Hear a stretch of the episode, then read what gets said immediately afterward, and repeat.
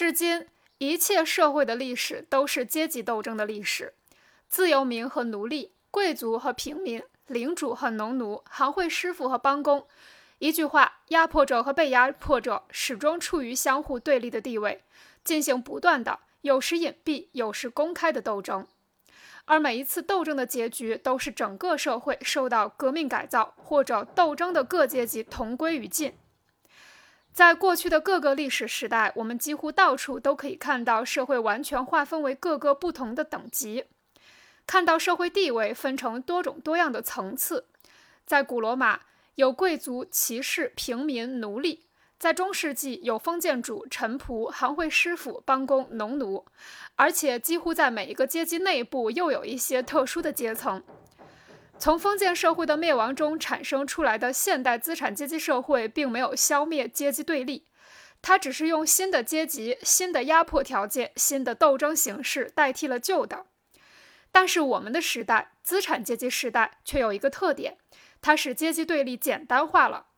整个社会日益分裂为两大敌对的阵营，分裂为两大相互直接对立的阶级：资产阶级和无产阶级。从中世纪的农奴中产生了初期城市的城关市民，从这个市民等级中发展出最初的资产阶级分子。美洲的发现，绕过非洲的航行，给新兴的资产阶级开辟了新天地。东印度和中国的市场，美洲的殖民化，对殖民地的贸易。交换手段和一般商品的增加，使商业、航海业和工业空前高涨，因而使正在崩溃的封建社会内部的革命因素迅速发展。以前那种封建的或行会的工业经营方式已经不能满足随着新市场的出现而增加的需求了。工厂手工业代替了这种经营方式，行会师傅被工业的中间等级排挤掉了。各种行业组织之间的分工，随着各个作坊内部的分工的出现而消失了。但是市场总是在扩大，需求总是在增加，甚至工厂手工业也不能再满足需要了。于是，蒸汽和机器引起了工业生产的革命，现代大工业代替了工厂手工业。工业中的百万富翁，一支一支庞大的首领，一支一支产业大军的首领。现代资产者代替了工业的中间等级，大工业建立了由美洲的发现所准备好的世界市场。世界市场使商业、航海业和陆路交通得到了巨大的发展，这种发展又反过来促进了工业的发展。同时，随着工业、商业、航海业和铁路的拓展，资产阶级也在同一程度上得到发展，增加自增加自己的资本。把中世纪遗留下来的一切阶级排挤到后面去。由此可见，现代资产阶级本身是一个长期发展过程中的产物，是生产方式和交换方式的一系列变革的产物。资产阶级的这种发展的每一个阶段，都伴随着相应的政治上的进展。它在封建主统治下是被压迫的等级，在公社里是武装的和自治的团体。在一些地方组成独立的城市共和国，在另一些地方组成君主国中的纳税的第三等级。后来，在工厂手工业时期，它是等级君主国或专制君主国中同贵族抗衡的势力，而且是大君主国的主要基础。最后，从大工业和世界市场建立的时候起，它在现代的代议制国家里。夺得了独占的政治统治。现代的国家政权不过是管理整个资产阶级的共同事务的委员会罢了。资产阶级在历史上曾经起过非常革命的作用。资产阶级在他已经取得了统治的地方，把一切封建的、宗法的和田园般的关系都破坏了。他无情地斩断了把人们束缚于天然尊长的形形色色的封建羁绊。它使人和人之间除了赤裸裸的利害关系，除了冷酷无情的现金交易，就再也没有其他任何的联系了。他把宗教虔诚、骑士热忱、小市民伤感这些情感的神圣发作淹没在利己主义打算的冰水之中。他把人的尊严变成了交换价值，用一种没有良心的贸易自由。代替了无数特许的和自立正德的自由。总而言之，他用公开的、无耻的、直接的、露骨的剥削，代替了由宗教幻想和政治幻想掩盖着的剥削。资产阶级抹去了一切向来受人尊崇和令人敬畏的职业的神圣光环，他把医生、律师、教师、诗人和学者变成了他出钱招雇的雇佣劳动者。资产阶级撕下了罩在家庭关系上的温情脉脉的面纱，把这种关系变成了纯粹的金钱关系。资产阶级揭示了。在中世纪深受反动派称许的那种人力的野蛮使用，是以极端怠惰作为相应补充的。他第一个证明了人的活动能够取得什么样的成就。他创造了完全不同于埃及金字塔、罗马水道和哥特式教堂的奇迹。他完成了完全不同于民族大迁徙和十字军征讨的远征。资产阶级除非对生产工具，从而对生产关系，从而对全部社会关系不断的进行革命，否则就不能生存下去。反之，原封不动的保持旧的生产方式，却是过去的一切工业阶级生存的首要条件。生产的不断变革，一切社会状况不停的动荡，永远的不安定和变动，这就是资产阶级时代不同于过去时代一切时代的地方。一切固定的僵化的关系，以及与之相适应的素被尊崇的观念和见解都被消除了。一切新形成的关系等不到固定下来就陈旧了。一切等级和固定的东西都烟消云散了。一切神圣的东西都被亵渎了。人们终于不得不用冷静的眼光来看待他们的生活地位，他们的相互关系。不断扩大产品销路的需要，驱使资产阶级奔走于世界各地。他必须到处落户，到处开发，到处建立联系。资产阶级由于开拓了世界市场，使一切国家的生产和消费都成为世界性的了。使反动派大为惋惜的是，资产阶级挖掉了工业脚下的民族基础，古老的民族工业被消失了，并且每天还在被消失，还在被消灭。他们被新的工业排挤掉了。新的工业的建立已经成为一切文明民族的生命攸关的问题。这些工业所加工的已经不是本地的原料，而是来自极其遥远的地区的原料。他们的产品不仅供本国消费，而且同时供世界各地消费。旧的靠本国产品来满足的需要，被新的需靠极其遥远的国家和地带的产品来满足的需要所代替了。过去那种地方的和民族的自给自足的和封闭自守的状态，被各民族的各方面的互相往来和各方面的相互依赖所代替了。物质的生产是如此，精神的生产也是如此。各民族的精神产品成了公共财产，民族的片面性和局限性日益成为不可能。于是，有许多种民族和地方文学形成了一种世界的文学。于是，有许多种民族和地方的文学形成了一种世界的文学。资产阶级由于一切生产工具的迅速改进，由于交通的极其便利，把一切民族，甚至最野蛮的民族，都卷到文明中来了。他的商品的低廉价格，使他用来摧毁一切万里长城、征服野蛮人最顽强的仇外心理的重炮。他迫使一切民族，如果他们不想灭亡的话，采用资产阶级的生产方式。他迫使他们在自己那里推行所谓文明，即变成资产者。一句话，他按照自己的面貌为自己创造出一个世界。资产阶级使农村屈服于城市的统治，他创立了巨大的城市，使城市人口比农村人口大大增加起来。因而使很大一部分居民脱离了农村生活的愚昧状态，正像它使农村从属于城市一样，它使未开化和半开化的国家从属于文明的国家，使农民的民族从属于资产阶级的民族，使东方从属于西方。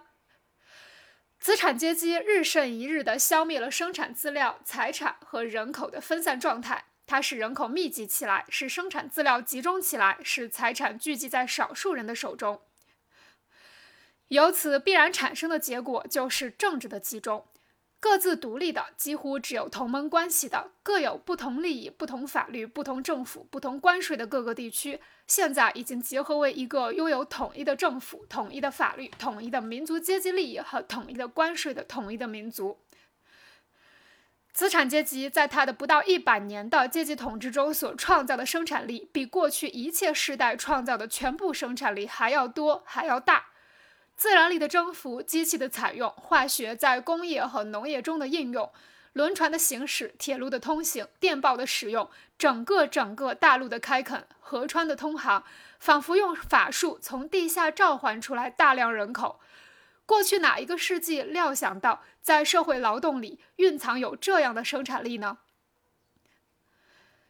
由此可见，资产阶级赖以形成的生产资料和交换手段是在封建社会里造成的。在这些生产资料和交换手段发展到一定阶段上，封建社会的生产和交换在其中进行的关系，封建的农业和工厂手工业组织，一句话，封建的所有制关系就不再适应已经发展的生产力了。这种关系已经在阻碍生产，而不是促进生产了。它变成了束缚生产的桎梏，它必须被炸毁，它已经被炸毁了。取而代之的是自由竞争以及与自由竞争相适应的社会制度和政治制度，资产阶级的经济统治和政治统治。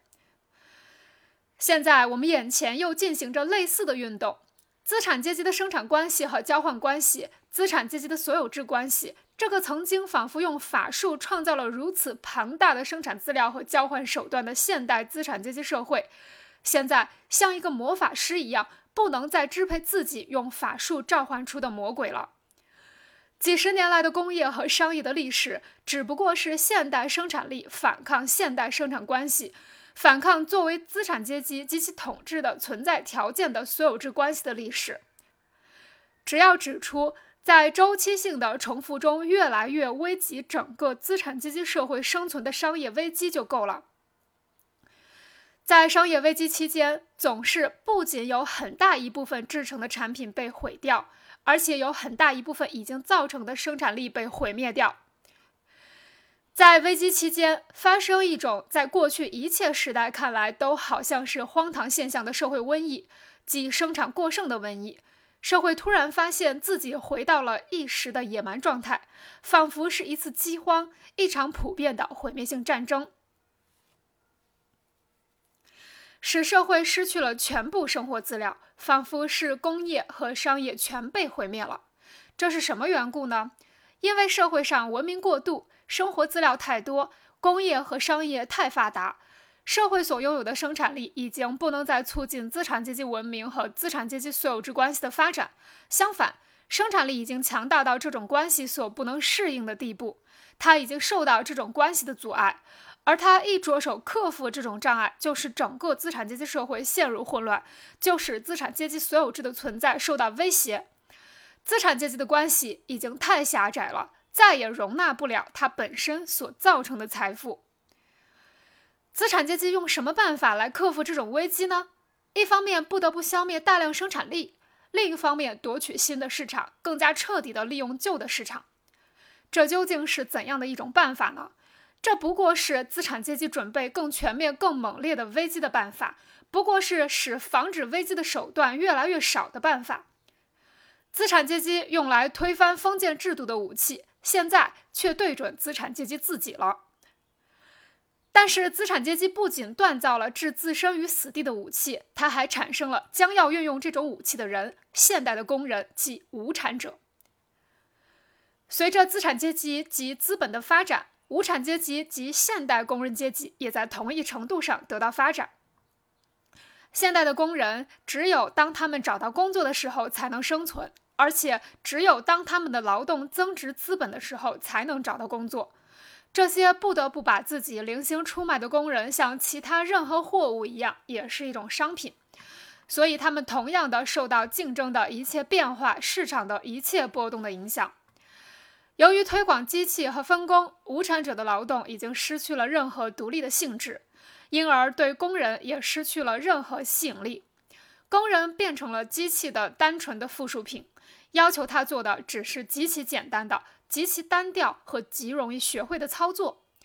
因此，花在工人身上的费用几乎只限于维持工人生活和延续工人后代所必需的生活资料。但是，商品的价格，从而劳动的价格，是同它的生产费用相等的。因此，劳动越使人感到厌恶，工资也就越少。不仅如此，机器越推广，分工越细致，劳动量出就越增加。这或许是由于工作时间的延长，或者是由于在一定时间内所要求的劳动的增加、机器运转的加速等等。现代工业已经把家长式的师傅的小作坊变成了工业资本家的大工厂，挤在工厂里的工人群众就像士兵一样被组织起来，他们是产业军的普通士兵，受着各级军事和军官的层层监视。他们不仅仅是资产阶级的资产阶级国家的奴隶，他们每日每时都受机器、受监工，首先是受各个经营工厂的资本者本人的奴役。这种专制制度越是公开地把盈利宣布为自己的最终目的，它就越是可鄙、可恨和可恶。手的操作所要求的技巧和气力越少，换句话说，现代工业越发达，男工也就越受到女工和童工的排挤。对工人阶级来说，性别和年龄的差异再没什么社会意义，他们都只是劳动工具，不过因为年龄的和性别的不同而需要不同的费用罢了。当厂主对工人的剥削告一段落，工人领到了用现钱支付的工资的时候，马上就有资产阶级中的另一部分人——房东、小店主、当铺老板等——向他们扑来。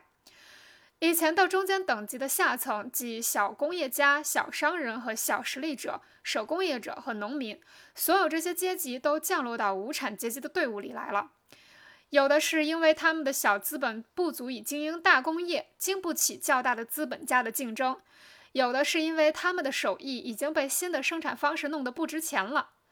无产阶级就是这样从居民的所有阶级中得到补充的。无产阶级经历了各个不同的发展阶段，他反对资产阶级的斗争是和他的存在同时开始的。最初是单个的工人，然后是某一工厂的工人，然后是某一地方的某一劳动部门的工人，同直接剥削他们的单个资产者做斗争。他们不仅仅攻击资产阶级的生产关生产关系，而且攻击生产工具本身。他们毁坏那些来竞争的外国商品，捣毁机器，烧毁工厂，力图恢复已经失去的中世纪工人的地位。在这个阶段上，工人是分散在全国各地，并为竞争所分裂的群众。工人的大规模集结还不是他们自己联合的结果，而是资产阶级联合的结果。当时，资产阶级为了达到自己的政治目的，必须而且暂时还能够把整个无产阶级发动起来。因此，在这个阶段上，无产者不是同自己的敌人做斗争，而是同自己的敌人的敌人做斗争，即同专制君主制的残余、地主、非工业资产者和小资产者做斗争。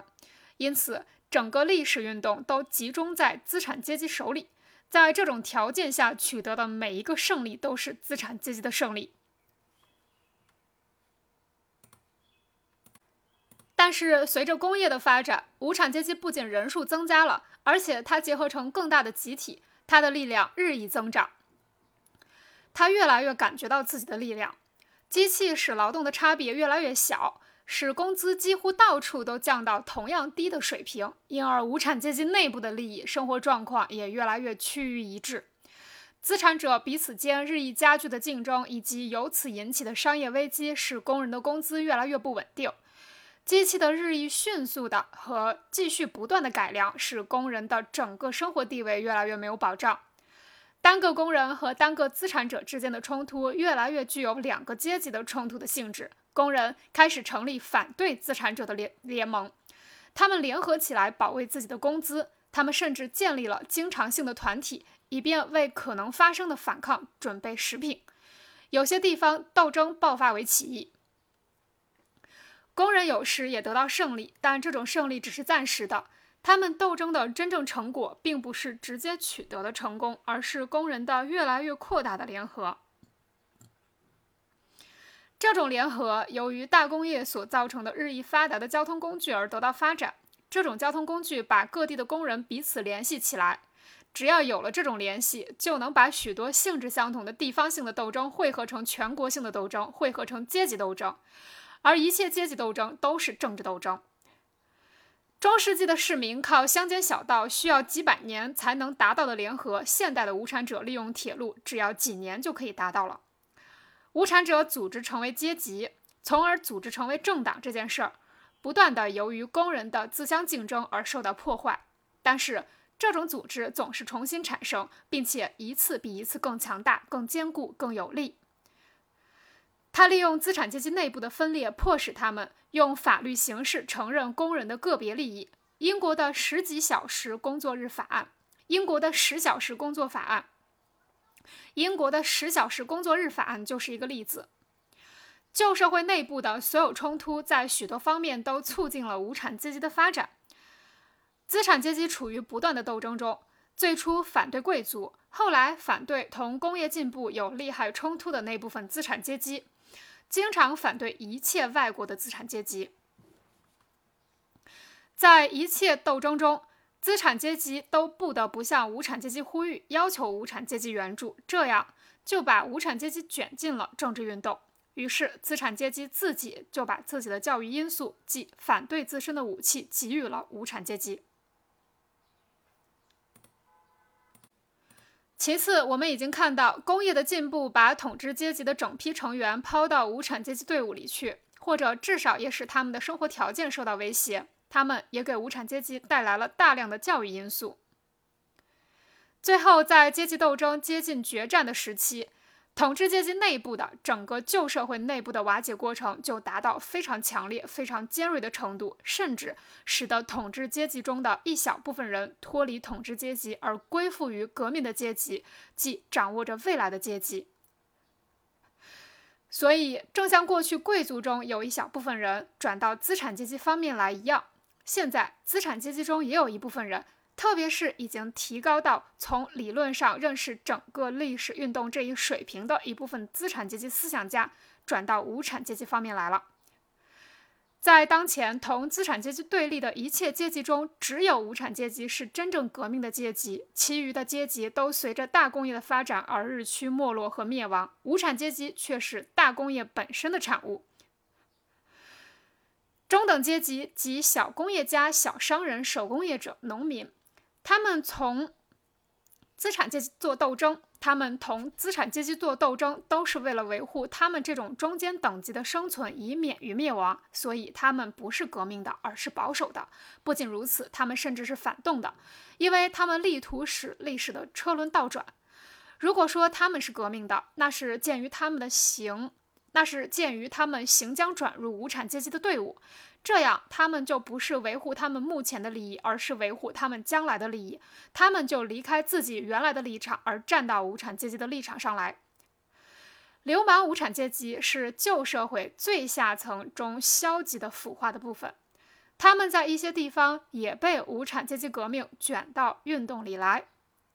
但是，由于他们的整个生活状况，他们更甘心于被人收买，去干反动的勾当。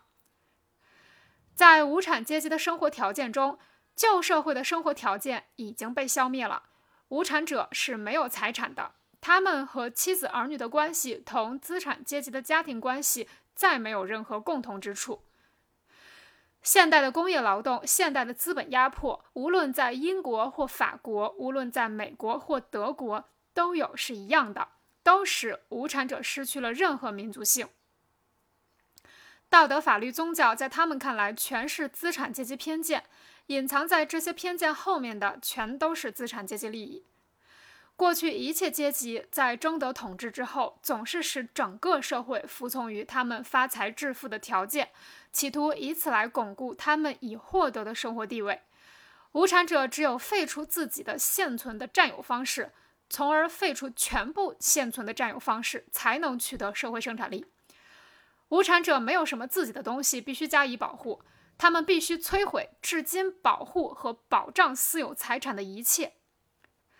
过去的一切运动都是少数人的或者为少数人谋利益的运动，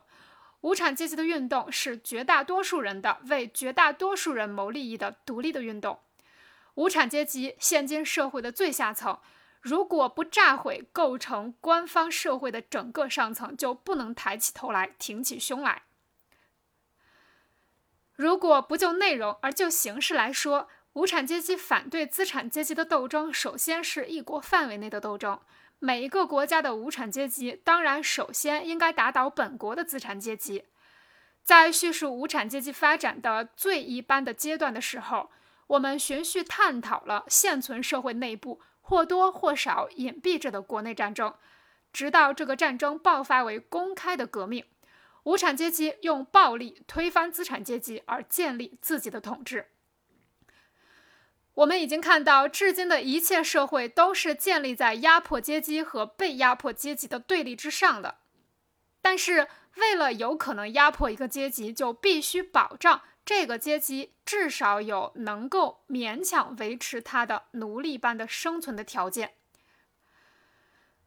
农奴曾经在农奴制度下挣扎到公社成员的地位，小资产者。曾经在封建专制制度的束缚下挣扎到资产者的地位，